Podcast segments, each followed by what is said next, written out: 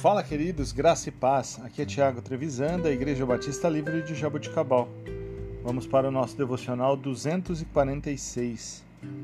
Texto de hoje, 2 Coríntios, capítulo 2, versículos 14 a 17.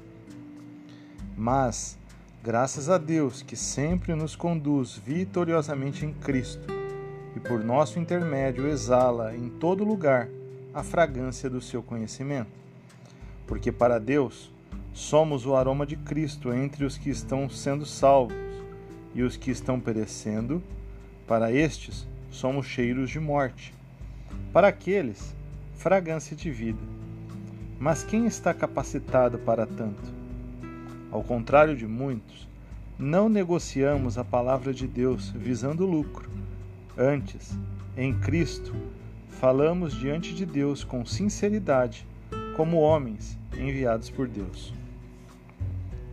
Queridos, Paulo nos mostra nesta passagem que compartilhar a fé é um requisito de graça, ou um resultado da, da graça de Deus.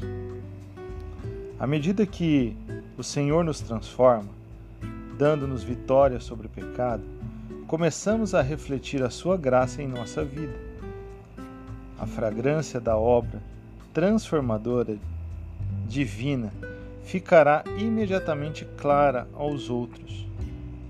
Não precisamos ser oradores maravilhosos para compartilhar as boas novas.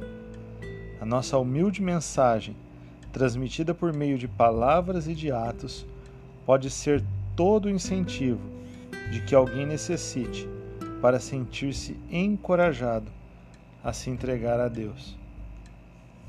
As nossas atitudes e aquilo que nós falamos devem ter coerência com aquilo que pregamos ou com aquilo que acreditamos. Queridos, em toda a nossa vida, a partir do momento que nos entregamos a Cristo, que Ele seja glorificado em nós todos os dias, para que as pessoas que estão à nossa volta possam sentir o perfume de Jesus Cristo em nós. Deus abençoe o seu dia, em nome de Jesus.